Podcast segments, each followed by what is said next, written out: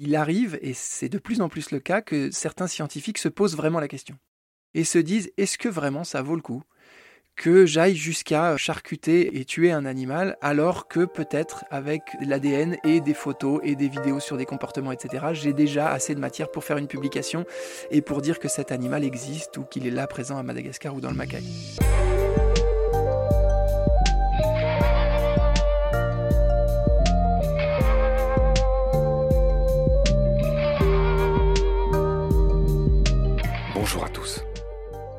Evrard Wendenbaum est un explorateur et un aventurier des mondes perdus. Ce géologue de formation est aussi un grand sportif et un montagnard aguerri. Dans le premier épisode, nous avions raconté quelques-unes de ses nombreuses expéditions, de haut en bas, de long en large, en communion avec les grands espaces vierges. Mais au fond de son cœur, Évrard est surtout un amoureux et un passionné du vivant. Pour mieux le faire connaître et le protéger, Évrard crée l'association Nature Évolution en 2009, qui organise des projets de préservation de la biodiversité dans le monde entier. Évrard découvre un de ces mondes perdus, le Macaï, à Madagascar, en 2007 pour la première fois. Le Macaï est un massif rocheux craquelé, en d'innombrables canyons débordant de vie et de biodiversité. J'ai donc décidé de faire avec Évrard une grande saga en dix épisodes sur la faune et la flore de Madagascar, un des grands hotspots de la biodiversité mondiale. Les cinq premiers sont diffusés cette semaine, la dernière de 2021, et les cinq suivants le seront dans quinze jours, début 2022. Dans ce deuxième épisode, nous évoquons les coulisses et le contexte. D'abord, les hommes qui ont inspiré Évrard, et aussi la problématique des feux volontaires, de la culture sur brûlis qui menace le Macaï et Madagascar en général. Expédition à Madagascar, chapitre 2. C'est parti. Salut Evrard. Salut Marc. Je te retrouve pour un deuxième épisode. La dernière fois, on avait parlé de tes expés euh, les plus marquantes. Aujourd'hui, on va continuer de raconter qui tu es, ce que tu as fait, et on va commencer à mettre le focus sur Madagascar. Je reviens un peu sur toi parce que j'ai pas pu tout dire la dernière fois. Tu es cet explorateur, cet aventurier, ce sportif de l'extrême. Tu as fait beaucoup de choses, on l'a vu la dernière fois. Je renvoie les auditorices vers le dernier épisode pour voir un peu les expés d'avant que tu as faites. Aussi dire que tu es un diplômé en géologie et que tu as eu de belles influences dans ta vie. J'ai notamment lu que tu as été fasciné par Théodore Monod et ses méharées. Une méharée, c'est un voyage à dos de dromadaire.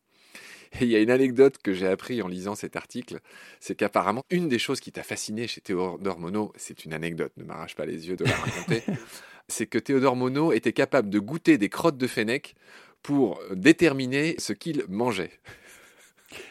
Alors, en fait, euh, ce personnage m'a effectivement beaucoup marqué. J'ai eu pas mal d'influence, comme tout le monde. C'est pas une seule personne, mais ce bonhomme-là avait une sagesse et une connaissance que je ne saurais jamais atteindre en fait. Et c'est quelque chose qui d'un côté me motive et d'un autre côté me déçoit.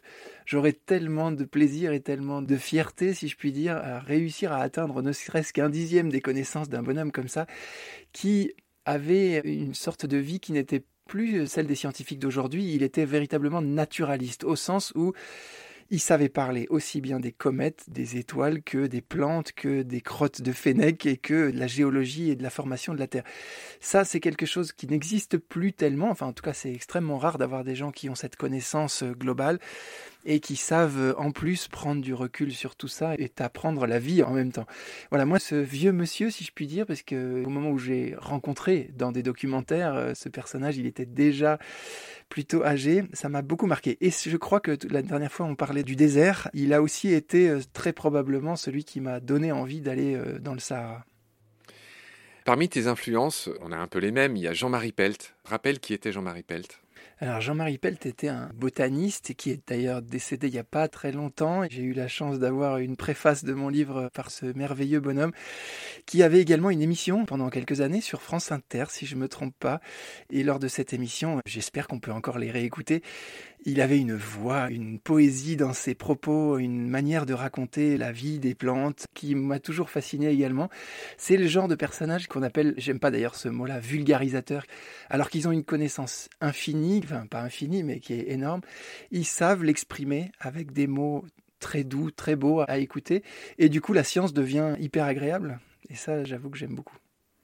Jean-Marie Pelt, c'est effectivement un très très grand botaniste, un grand vulgarisateur qui a beaucoup influencé euh, Pierre Molot, notre spécialiste du plancton que j'ai interviewé. C'était une grande émotion pour moi d'interviewer Pierre, et qui devait faire préfacer son bouquin par Jean-Marie Pelt, mais qui est mort juste avant, malheureusement. Je salue l'ami Pierre au passage, j'ai toujours l'habitude de saluer les copains dans les épisodes, j'y manque pas. Une autre énorme influence que tu as eue, c'est celle de Nicolas Hulot, et ça va me permettre de faire un pont vers le sujet suivant que j'aimerais aborder avec toi, enfin Madagascar. Et eh ben c'est en voyant en fait une séquence aérienne d'une émission bah, de Nicolas Hulot que tu as vu la première fois à quoi ressemblait le Macaï. Donc commence par me parler de cette influence de Nicolas Hulot, et puis après on va enfin en venir euh, à ce qui m'amène à t'appeler.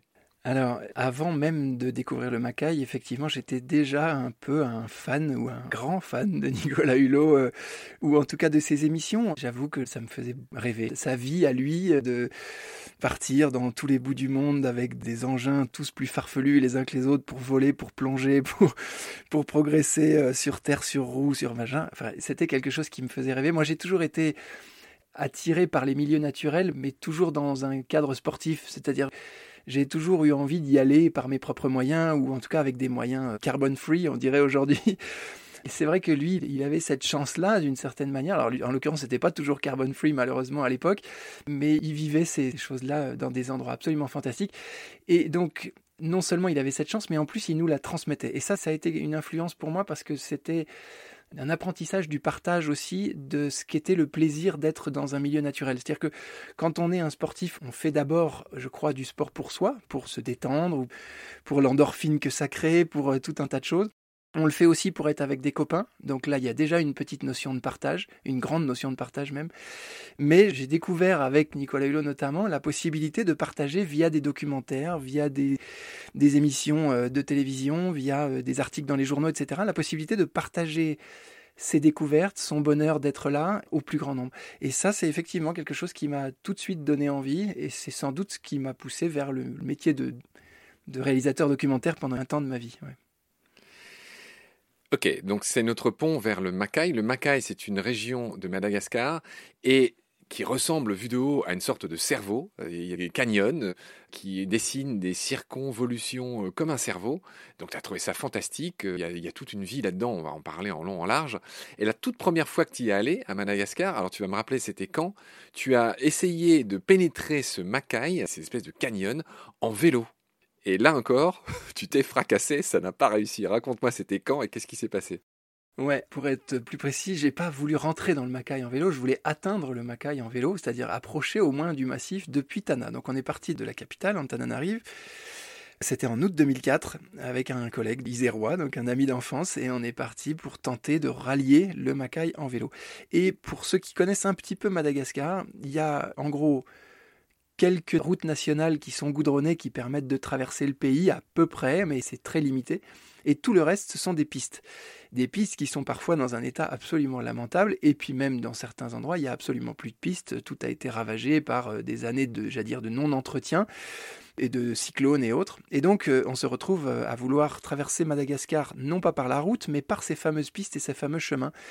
Et il s'avère qu'il y a une bonne grande partie du territoire de Madagascar qui est sablonneux. Et euh, je ne sais pas si tu fais du vélo, Marc, mais faire du vélo dans le sable, tu vois à peu près ce que ça donne. Donc, effectivement, on a un peu bataillé pour pas grand-chose. Petite parenthèse, on a parlé dans l'émission précédente de Poulka. Et là, on n'avait pas une Poulka, mais on avait une sorte de chariot derrière nous. Je rappelle que les Poulkas sont ces traîneaux qui te permettent de porter tout ton équipement euh, sur la glace. Voilà, et bien là en, vélo, quand on est parti sur cette aventure, on partait pour quatre semaines. Et de même, on ne pouvait pas avoir quatre semaines de nourriture et d'équipement euh, sur notre dos euh, tout en pédalant. Donc on tirait une sorte de petite charrette derrière avec euh, tout le matériel dedans. Et ça, ça complique aussi les choses dès que le terrain est un peu technique ou dès que ça monte fort ou ça descend fort. Enfin, toujours est-il qu'on a atteint le Macaï après trois semaines de pédalage à peu près, ou un petit peu moins. Et on était épuisé. Mon collègue avait perdu 9 kilos. On est arrivé dans les villages morts de fatigue et là, quand on arrivait dans les villages, tout le monde fuyait. Mais tout le monde, il n'y avait personne qui restait. Et donc pour nous, c'était déjà embêtant parce qu'on ne savait même pas où il fallait aller, quel chemin fallait prendre, etc. Et en plus, c'était pas très rassurant euh, parce qu'on savait bien qu'ils étaient beaucoup plus nombreux que nous.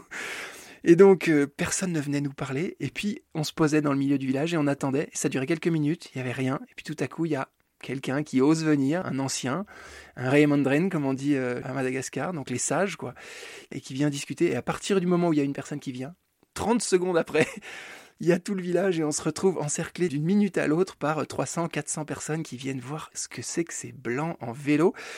Pour moi, ça a été une étape assez importante de ma construction euh, mentale et j'ai adoré et en même temps, ça m'a épuisé. La dernière fois, j'avais parlé d'une de l'expédition au Salto Angel qui avait été probablement la plus angoissante ou la plus dangereuse. Celle-ci était de loin la plus physique. Pourtant, c'était que du VTT, il n'y avait rien d'extrême en soi mais il faisait chaud, le sable, machin, tout ça nous a épuisés.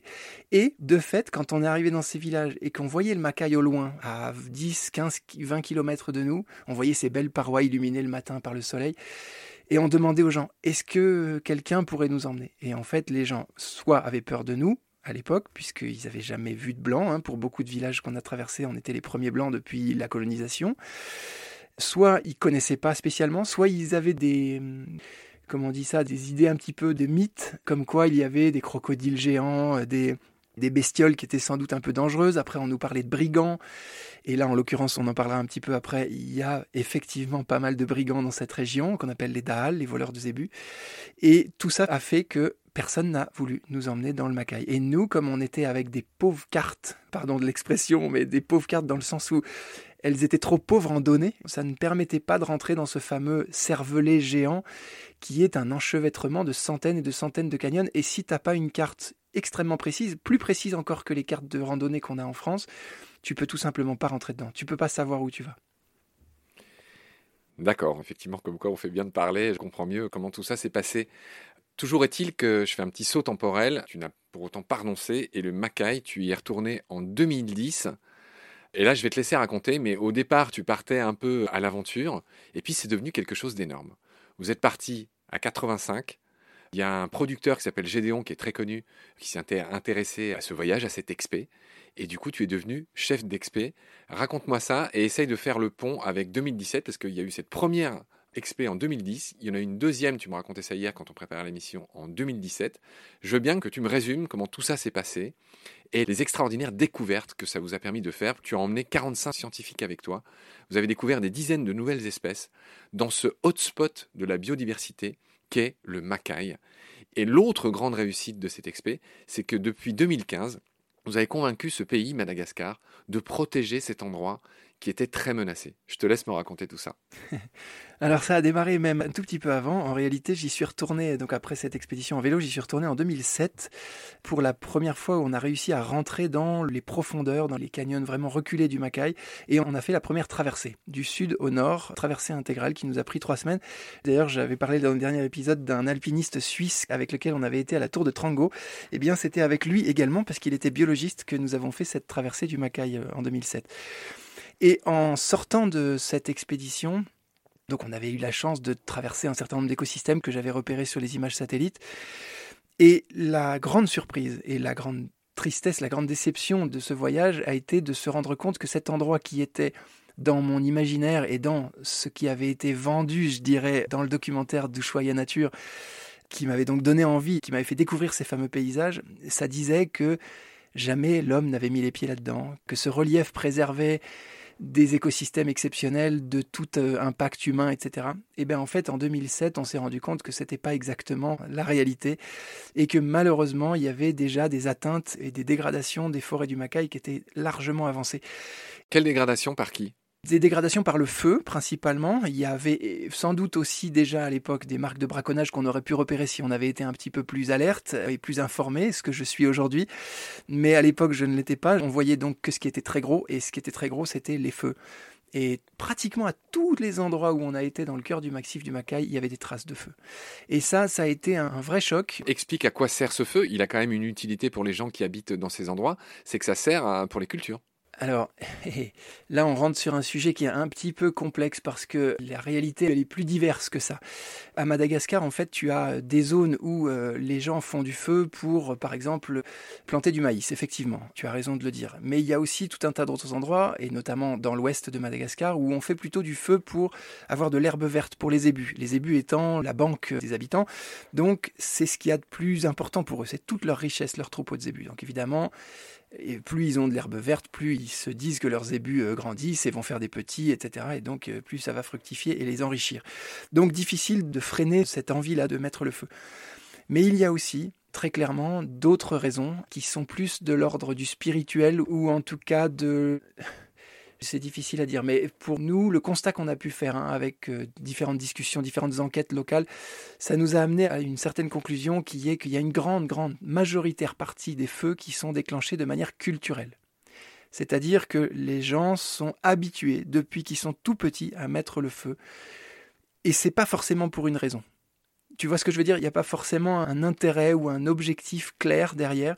Ah oui, là tu m'apprends quelque chose. Et c'est d'ailleurs ça qui complique énormément la chose parce que on ne sait pas trop par quel bout prendre ce fléau là et ce phénomène. Ce qui est sûr, c'est que nous on le vit tous les jours aujourd'hui, on en parlera plus tard dans notre action euh, avec l'association Nature Évolution, on est en prise avec ce fléau en permanence, c'est très difficile de lutter contre ça. Mais donc pour revenir à cette expédition de 2007, le choc était très grand de voir ces magnifiques écosystèmes et ces petits groupes de lémuriens qu'on avait déjà vus à droite à gauche être comme ça pris au piège dans des toutes petites poches de végétation. Ils n'avaient pas vraiment d'autres issues que de rester là et de griller avec les flammes. Donc ça a été extrêmement choquant et je dirais que c'était la première fois que je suis sorti d'un endroit en pleurant. Alors j'étais extrêmement heureux d'avoir vécu cette aventure, mais aussi extrêmement marqué parce que je me suis dit mais c'est pas possible qu'un endroit aussi beau que ça, aussi reculé que ça, aussi inaccessible que ça, même là, l'homme réussisse à dégrader ça et à détruire ça. C'est donc lors de cette mission que je me suis dit, je peux plus m'arrêter à faire des expéditions pour découvrir, pour partager ou pour faire du sport ou pour être explorateur ou aventurier. Il faut que je serve à quelque chose. Il faut que je sois utile et en l'occurrence, il faut que je sois utile à la protection de la nature. Et c'est donc de là qu'est née la suite du projet. Est-ce que c'est à la suite de ça que tu as créé ton association qui s'appelle Nature Révolution, avec ce petit jeu de mots euh, Nature Révolution, révolution vertueuse? C'est à cette époque-là? Alors, disons que l'association est née dans ma tête en 2007, donc lors de cette expédition que je racontais à l'instant, et euh, il m'a fallu un petit peu de temps pour la créer, donc pour trouver les partenaires et autres. En fait, elle a été lancée en 2009, et puis dans la foulée, grâce à quelques partenaires, dont quelques fondations, comme la fondation Petzel par exemple, nous avons pu partir en janvier 2010 pour une première expédition. Et c'est effectivement grâce à cette première expédition avec une dizaine de scientifiques, on était une vingtaine en tout, que nous avons ramené les premières informations un peu crédibles sur le territoire. Et de là, on s'est dit, on ne peut pas s'arrêter là, ça suffit pas. Il faut qu'on fasse une autre mission, d'autres, même plusieurs autres missions. Et donc, on a organisé une très grosse mission en novembre-décembre 2010, puis encore une autre en janvier 2011. On n'a plus arrêté, c'était parti. Et grâce notamment effectivement à Canal Plus et à Gédéon qui nous ont aidés à financer ces grosses machines, on est parti avec 45 scientifiques et puis 80 personnes en tout, hein, 80-85 personnes en tout sur les camps de base. Ça fait un gros barnum à organiser et à mener. Et tout ça nous a permis de ramener effectivement pas mal de jolies données. Mais pour terminer là-dessus, sur des expés comme ça, on a beau rester euh, six semaines ou sept semaines sur une forêt, deux forêts, trois forêts, on ne fait qu'effleurer un massif de cette taille-là. Là, je vais donner une petite dimension. On a affaire à un massif montagneux. Si on parle vraiment juste de la partie montagneuse qui représente 4000 km, c'est-à-dire la moitié de la Corse on imagine bien que lors d'une expédition, on ne peut pas étudier la moitié de la Corse. Donc on étudie une vallée, deux vallées maximum, mais il va manquer pas mal de billes. Et du coup, c'est la raison pour laquelle on a continué à mener d'autres expéditions plus réduites lors des années suivantes. Puis en 2017, on a relancé une grosse mission, effectivement, dans d'autres forêts. Donc la zone dont on parle, cette zone rêvée par toi et explorée par toi, le Macaï, tu l'as dit, fait 4000 km. Son nom vient de Maca Aina, ce qui veut dire littéralement prendre vie. C'est un château d'eau. C'est un château d'eau pour toute la région euh, autour. Au sud du Macaï s'écoule le plus long fleuve malgache qui s'appelle le Mangoki. C'est bien ça? Ouais, le Mangouk, ouais. Et quand on a préparé l'émission, tu m'as dit que ça serait intéressant de parler justement des méthodes qui ont été mises au point pour filmer euh, toute cette biodiversité. Est-ce que c'est le moment qu'on aborde ça? On peut, si tu veux. En fait, quand je disais filmer, ce qui me paraît intéressant, surtout dans ton podcast, puisque c'est ton dada et c'est le mien aussi en partie, c'est les méthodes de collecte, en fait. Comment ça se passe une expédition scientifique et comment on s'y prend pour attraper telle ou telle bestiole? Alors, on ne pourra pas rentrer dans le détail pour chacun d'eux, chacun des 45 scientifiques qui venaient avec son propre protocole et son propre truc, mais il y en a quelques-uns qui sont relativement intéressants. Euh, alors, Quelle première idée je pourrais avoir? Je pense euh, aux chauves-souris par exemple. Comment imagine-t-on comment on fait pour attraper des chauves-souris notamment dans une grotte? Alors moi je ne savais pas du tout et en fait c'est une sacrée galère. Mais en gros ce qu'on s'est amusé à faire là c'est de la bidouille. Hein. Chacun en fonction de la morphologie des lieux, comment on va faire pour attraper. On voit les chauves-souris qui sont accrochées tout en haut au plafond mais on n'a aucun moyen de les atteindre. Donc on va essayer de placer des filets à des endroits où elles pourraient potentiellement passer quand elles sortent, mais il peut y en avoir des dizaines dans une grotte, ça, dépend, voilà, elles, connaissent mieux les chemins que nous. Donc euh, on commence à quadriller un petit peu, à grimper, à tenter des tas de trucs complètement farfelus pour aller placer un filet. Et puis une fois que les chauves-souris sont dans le filet, et c'est là que ça se corse, c'est que en général, quand elles se mettent à bouger, c'est pas une chauve-souris qui bouge, c'est toute la colonie qui bouge. Et donc, s'il y en a une dans le filet, c'est que tu en as 10 en fait, ou tu en as 20, ou tu en as 30, ou tu en as 50. Et là, là, ça devient compliqué parce qu'en quelques secondes, il faut vite, vite, vite aller les démêler, parce que sinon, évidemment, elles peuvent s'étouffer, se faire mal et, et mourir. Et donc, il faut vite les démêler les unes après les autres, les faire passer, etc., pour en garder au final une seule. C'est une sorte de course contre la montre pendant quelques minutes qui est et amusante et stressante parce qu'on n'a pas envie de blesser, voilà, de faire plus de mal que de bien. Ça, c'est une méthode assez rigolote. Après, sur les insectes, il y a plein, plein de méthodes diverses. Juste pour avoir la fin de l'histoire, qu'est-ce qu'il advient de cette unique chauve-souris? Elle est sacrifiée pour faire des études dessus ou qu'est-ce qui se passe avec elle? Alors, bonne question, très bonne question. Et c'est d'ailleurs un sujet qui est toujours un petit peu euh, compliqué dans nos expéditions. Je vais t'expliquer pourquoi. En fait, on se dirait que à l'heure d'aujourd'hui, en 2021, on devrait être capable de ne plus collecter d'animaux, parce qu'on parle d'ADN, on est capable d'identifier un serial killer avec un petit bout de microscopique de cellules quelque part posé sur une moquette. Pourquoi est-ce qu'on aurait besoin de prélever un animal entier? En réalité, on n'en a plus vraiment besoin, sauf quand on a envie de faire une identification taxonomique tel que ça se faisait jusqu'à présent et tel que ça se fait encore jusqu'à maintenant, c'est-à-dire avec une description physique précise où on a des mesures dans tous les sens de l'intérieur de l'animal, de l'extérieur, de son squelette, de tout quoi, absolument tout. Donc prélever est le mot pudique pour euh, tuer. Alors oui, mais c'est pour ça que ta question est intéressante, c'est qu'il arrive, et c'est de plus en plus le cas, que certains scientifiques se posent vraiment la question et se disent est-ce que vraiment ça vaut le coup? Que j'aille jusqu'à charcuter et tuer un animal, alors que peut-être avec l'ADN et des photos et des vidéos sur des comportements, etc., j'ai déjà assez de matière pour faire une publication et pour dire que cet animal existe ou qu'il est là présent à Madagascar ou dans le Macaï. Donc c'est une question intéressante parce que je crois que de plus en plus on va tendre vers ça et on n'aura plus besoin de faire ces collectes. Et ce qui est aussi assez intéressant, c'est que sur certains animaux, et là tu parlais des chauves-souris, c'est encore plus le cas par exemple avec les lémuriens, il y a un tel rapport de ressemblance ou d'attachement plutôt entre nous, les hommes, et ces animaux, que là on se pose la question. On se dit ah non là lui j'ai pas envie de le tuer forcément. Il est trop mignon. En plus on a voyagé le bout du monde pour le voir. On sait qu'il est peut-être tout seul. Enfin peut-être c'est le seul individu restant au monde dans ce petit canyon etc. Donc là, on va vraiment se poser des questions et c'est très rare qu'on fasse des prélèvements complets. Je pense par exemple pour les lémuriens, ça se fait plus. On va prendre un poil, on va prendre des petits bouts de peau, des petits machins comme ça. Et pour les chauves-souris, on prend du patagium, c'est-à-dire la petite membrane qui est entre les ossements euh, des ailes.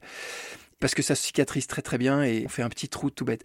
Mais et c'est là où je trouve que la question m'amène à une réflexion intéressante, c'est que tout ce qui touche aux insectes et aux arthropodes, là, comme par magie, plus personne se pose la question. Et on se retrouve avec des boîtes entières euh, faites de centaines et de centaines de petits insectes. Et moi, j'avoue que ça me, heurte. Enfin, il y a quelque chose qui me perturbe. Je me dis pourquoi est-ce qu'on donne plus d'importance à un lémurien qu'à euh, un insecte qui, potentiellement, écologiquement parlant, a tout autant de poids ou d'intérêt, euh, voire même potentiellement plus? Ouais, très juste. Je laisse la question en suspens. C'est très humain. Je ne sais pas si c'est le bon mot. C'est très responsable de ta part. Ok, Evrard, c'est bien compris, cher sanglier massif, vigoureux. Je te dis à très vite pour la suite. On va enfin aborder nos histoires d'animaux. Salut Evrard, à la prochaine. À très bientôt, Marc.